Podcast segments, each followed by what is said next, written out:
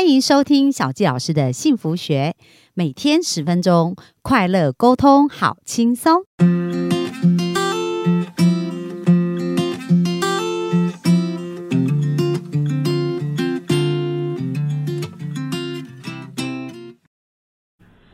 欢迎收听小教师的幸福学，很开心今天又在空中跟大家见面了。那本周呢，我们要聊一聊冰山底下的幸福法则哦。那昨天呢，我们提到就是说，诶，幸福呢，其实很多元素啊是在我们看不见的地方。如果我们真正了解到幸福的核心，很容易我们就可以转向幸福。那今天呢，小纪老师要跟大家分享啊一个观念，就是很多时候我们在追求幸福，所以会非常努力，而且非常。呃勤劳，然后尝试着各种不同的方法去追求幸福。不过呢，呃，今天要跟大家分享一个我觉得冰山底下的一个秘密法则哦。其实呃，幸福它本身是一种吸引，而且是一种频率的共振哦，就是一种共鸣。所以，如果我们不是用追求，而是用吸引跟共鸣来去把。呃，幸福导入我们的生命，那这种感觉会变得非常的轻易，而且非常的轻松。所以今天就要跟大家分享，要怎么做才能让幸福变成一种吸引跟共鸣哦。那大家知道啊，其实呃，刚好我最近在看这一本书，叫做《幸福的争议水之道》。那水呢，它其实是有非常神奇的魔力，因为在我们家旁边呢，其实就有一个大沟溪公园。那它这个步道啊，就是有一个溪流，那走大约二。十几分钟就可以到一个圆觉瀑布，所以那个瀑布虽然没有水量不是非常大，可是沿途呢都有很多的溪流的声音，然后会看到溪流冲击呃很多石头的样子，然后走到了那个圆觉瀑布就会看到一个呃那些水流瀑布。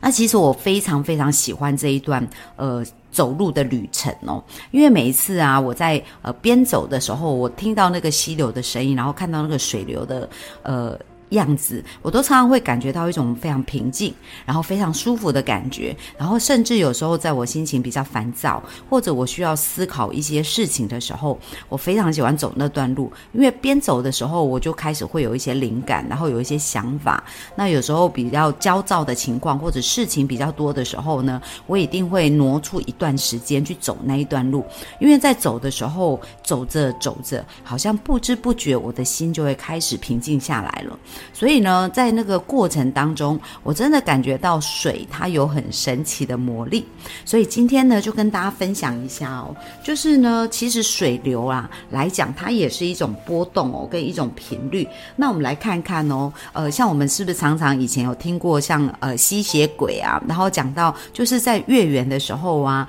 狼人就容易出现呐。那其实呢，月亮跟潮汐就是跟水的这个波动是有。相对的关系的，就是他们是彼此互相牵连的，所以当月圆的时候，其实就是涨潮的时候。那我们知道水流的，呃，水流它本身有波动嘛，那这些波动呢，其实也会跟我们身体里面的很多的波动哦，我们身体有百分之七十都是水做的，所以呢，我们这样子的一个。呃，共鸣呢，它其实是会互相影响跟互相震动的。那在这边呢，其实书中有提到一段话，我觉得讲得非常的棒。他说呢，只要心灵流动了，身体也会随之轻盈。其实，呃，是一体身跟心其实是一体两面的，互为表里。人体内流动的水，无限连接大自然的流水，更进一步连接了宇宙。演奏的生命旋律，所以其实这个水呢，它反映跟我们生命的一个连接是有一个呃蛮特别的关系的。那像这个作者呢，就在书中里面有讲到，就是因为他为了要拍水的结晶嘛，所以他找了很多相关的科学，然后或者音乐，呃，包含音乐。包含文字、包含图片，对于水结晶的一个影响。那在这边呢，他就有谈到一个蛮特别的经验，就是呃，他刚好认识一个钢琴家，叫亚伦贝克，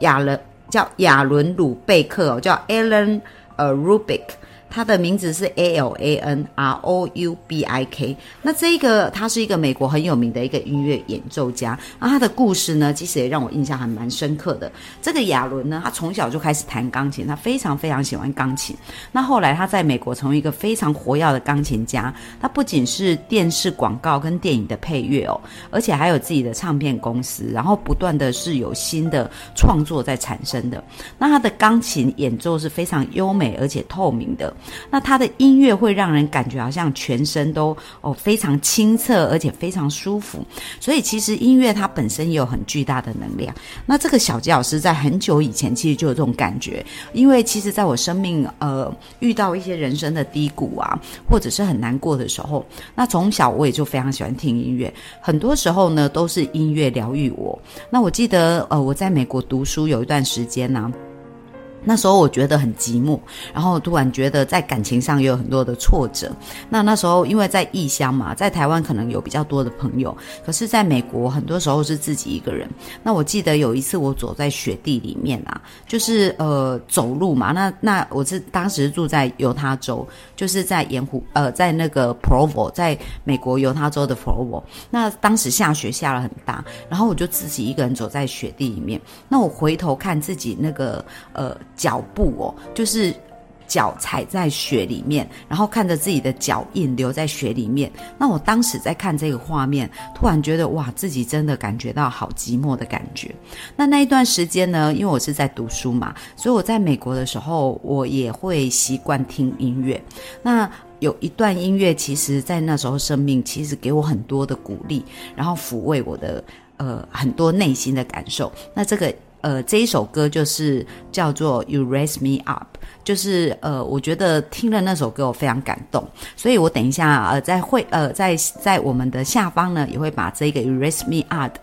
You Raise Me Up》的这个音乐放在里面，然后包含这一位亚伦的这个音乐家，那他三岁就开始弹钢琴哦，弹风琴，然后九岁开始弹钢琴，所以从小就是呃，都是在从事演奏音乐的活动。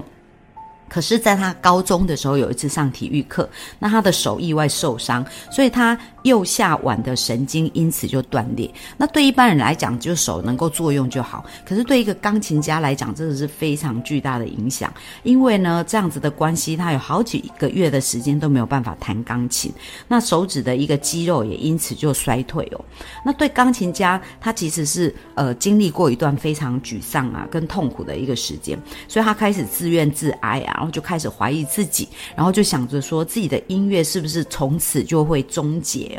然后呢，他也一直在想着是不是要放弃。可是呢，他还是忍不住一次又一次的坐到钢琴前面，因为呢，他觉得弹琴就是他生命当中非常重要的事情。那这让我想到，其实幸福这件事啊，我们刚刚讲到，它并不是一个。追求，而是一个吸引跟共鸣哦，就好像这位钢琴家，他曾曾经有这样子沮丧跟痛苦的时间，感觉好像幸福会完全远离他。可是每当他再一次去做他让他幸福的事情的时候，他又重新产生一个新的连结哦。而当他这样日复一日呢，就是还是尝试着去呃坐在钢琴面前，去不管弹的好坏，可是他就是内在有那一种跟钢钢琴。的连接跟那种呃幸福的感受度，他就是想要再一次去体会跟感觉，而很神奇的哦，当他做了一段时间以后啊，他感觉他的心啊，跟他的手指，跟他的音乐全部融合在一起。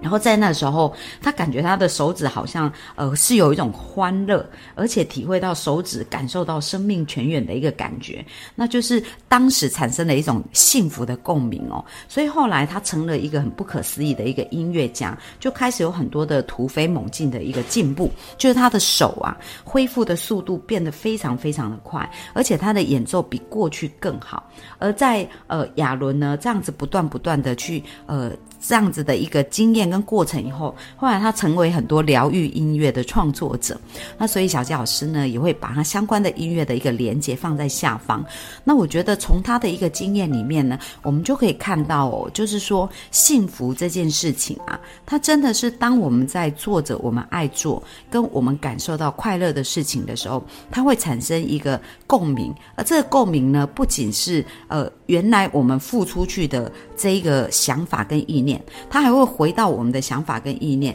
跟我们产生更多不一样的共鸣。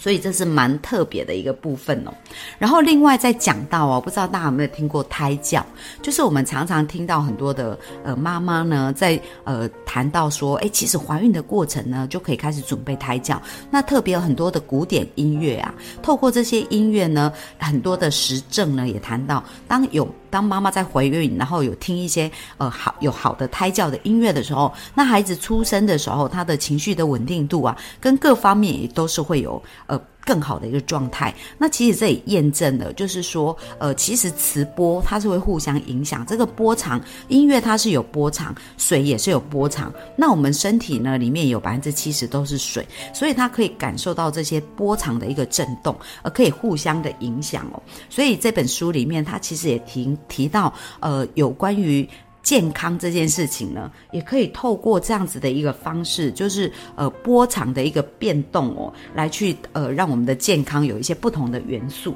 那他讲到说，波动医学的时代即将来临。什么叫波动医学呢？就是他讲到啊，很多现代人生病都会去拿处方签嘛，到药局去拿处方签，但是未来或许有可能会依照症状的不同开具。治疗效果的 CD 音乐处方，因为我们刚刚讲音乐，它也是有波长跟震动。那我们身体既然有波长跟震动，那其实它就是会产生共鸣，而共鸣呢就会加强相同的波长。而相对的，如果我们破坏掉它原来的波长，其实它就会产生一个新的共鸣哦。他在这边有讲到说，其实在很多的科学里面，在医疗的研究里面，他们也有开始去研究这个部分。比如说像癌症的患者，他有可能呢就是癌细。胞它有它一定的一个波动跟频率嘛，所以当你如果放出来的这个音乐是跟这个波动频率是相反的，它其实就会破破坏掉原来的这个波动频率哦。那这个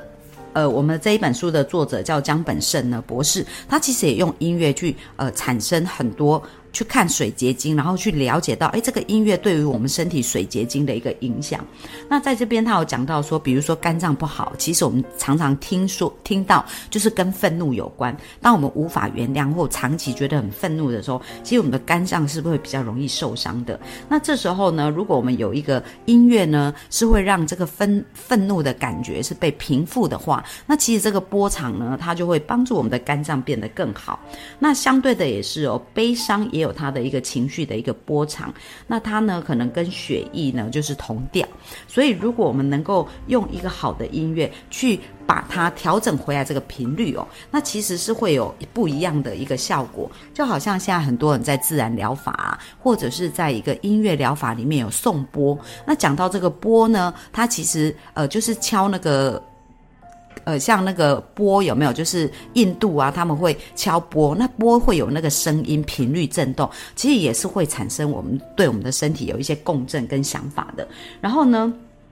这边讲到波动医学哦，其实我们有两个名词，应该大家也不陌生，一个叫顺势疗法，一个叫花精疗法。那花精疗法呢，它只是喝水，但是这个水里面有含了花精的频率。那呃，因为这个作者他本身也是采访跟很多水相关的，所以他就去采访了一个在芬兰。就是一个非常知名的叫雷恩花精，然后呢，他们就有谈到他们到底是怎么制作这个花精的哦。那制作花精的一个过程呢，它就是去呃采采各种不同的花，那这些花瓣呢，它其实花它都本身也是有不同的波长跟频率，所以我们从精油来看也看得出来，比如说有的。大家会发现说，哎，比如说像薰衣草这样的精油，可能也是跟放松有关。然后或者是说，比如说像茉莉，那茉莉可能它就是代表一种力量，就是擦了茉莉这种精油的的时候，我们会感觉到好像有一股力量，然后对自己会比较有自信。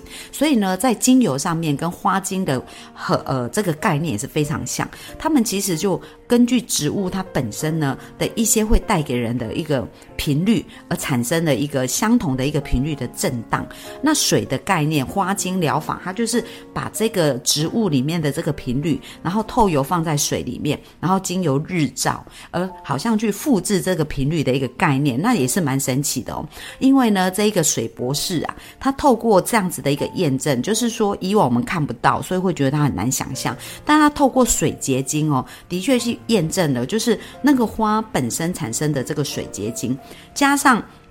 跟那个已已经拥有那个花的频率震动的水结晶，它做出来的一个造出来的水结晶的一个图像，它的确是相符的，所以感觉就是说，真的是验证了这个花茎它是可以被复制的，就是说在花瓣上面的这个水的结晶的频率，它是可以被复制到水里面的，所以在花茎疗法呢。呃，它也是蛮长一段时间，就是德国，因为德国啊、英国、法国，其实他们蛮讲求这样的顺势疗法。那顺势疗法的概念也是很类似，它就是用波长的一个概念去复制那个相似的波长，而透过这样子波长的一个影响呢，来去呃调理我们身体的一个健康的状况。所以呃，这个是也是。如果大家有兴趣，也可以去 Google，然后去做更多的了解哦。就除了传统我们用药的一个疗法以外，其实还还还有很多很多的方式是可以帮助我们的幸福感跟我们的快乐感可以增加的。那我觉得在这边也蛮特别，他也讲到一个日本的一个博士，他用了一个叫做 EM 的一个部分。那 EM 是什么概念呢？EM 就是所谓的。好的微生物，那我们现在对于微生物也越来越了解嘛，就是益生菌啊或乳酸菌这样的一个概念。那像发酵的食物里面也有好菌，像像我们讲的臭豆腐啦，或者是我们讲的泡菜啊、腌制类的东西，它其实发酵过以后，它就是有好的菌在里面。那好的菌呢，也会影响我们身体的很多的状况。那比如说，我们看看现在传统我们在种植植物，很多时候我们是用毁灭性的，比如说我们用农药，所以它不仅毁灭了那。一些微生物哦，或者一些害虫，它其实也毁灭了土地本身的一个生命力。所以，我们知道常常用呃农药的这个土地，最后就会变得酸化，然后变得硬化。可是呢，如果我们是用天然的肥料，比如说用抑菌，那其实土壤里面本身它就会产生很多生命很丰富的一个状态。所以，当这样子呃这个土壤是非常肥沃的时候，植物本身也会长得非常的肥沃。所以，这是呃我们呃讲到，如果我们用微生物其实我们的生命是会变得再生跟复苏的。那这一个博士呢，日本的这一位博士啊，他也做了很多的呃研究，叫 EM 的这个部分。那 EM 这个教授呢，叫做比。呃，比加兆夫教授，他用 EM 就是有用的微生物群的开发，然后就开始推广。那我记得台湾也有一些人，就是有一段时间都是在做所谓的酵素，有机的酵素，然后把这些酵素洗了以后，呃，倒到河川呐，倒到呃很多的地方，然后河川就变得干净。所以在日本，他们也做了这一个实验，就是有整个村镇或者整个呃城市，他们就倒入很多 EM 这样子的，就有呃有。有益的一个维生菌哦，去让整个环境。后来他们发现，哇，他们水里的淤泥就变消失，然后鱼也增加，而且呢，海海草啊、章鱼啊、海瓜子都变多了。然后本来生态里面逐渐要消失的物种，也慢慢的恢复大自然的一个生态。所以其实呢，小谢老师想要跟大家分享，幸福这件事呢，其实跟大自然是呃非常相关的。而如果我们要得到真正的幸福，不是去掠夺，而是去产生连结，去产生。共鸣。那真正的幸福不是我们去强制追求，而是当我们的内在、我们的水能量、我们的水分子开始感受到这种幸福跟美好的时候，我们就会开始连接大自然很多的幸福跟美好，而这一切的共振啊，就会产生更多美好的频率。那我们可以透过音乐，可以透过图片，可以透过好的文字，透过好的语言，去把这样子美好的共鸣创造出来。那希望呢，在今天的分享可以帮助大家，可以在生活当中开。始去注意到小小的事情，然后帮助我们的呃幸福可以变得无所不在哦。好，那这是今天给大家的分享，谢谢大家。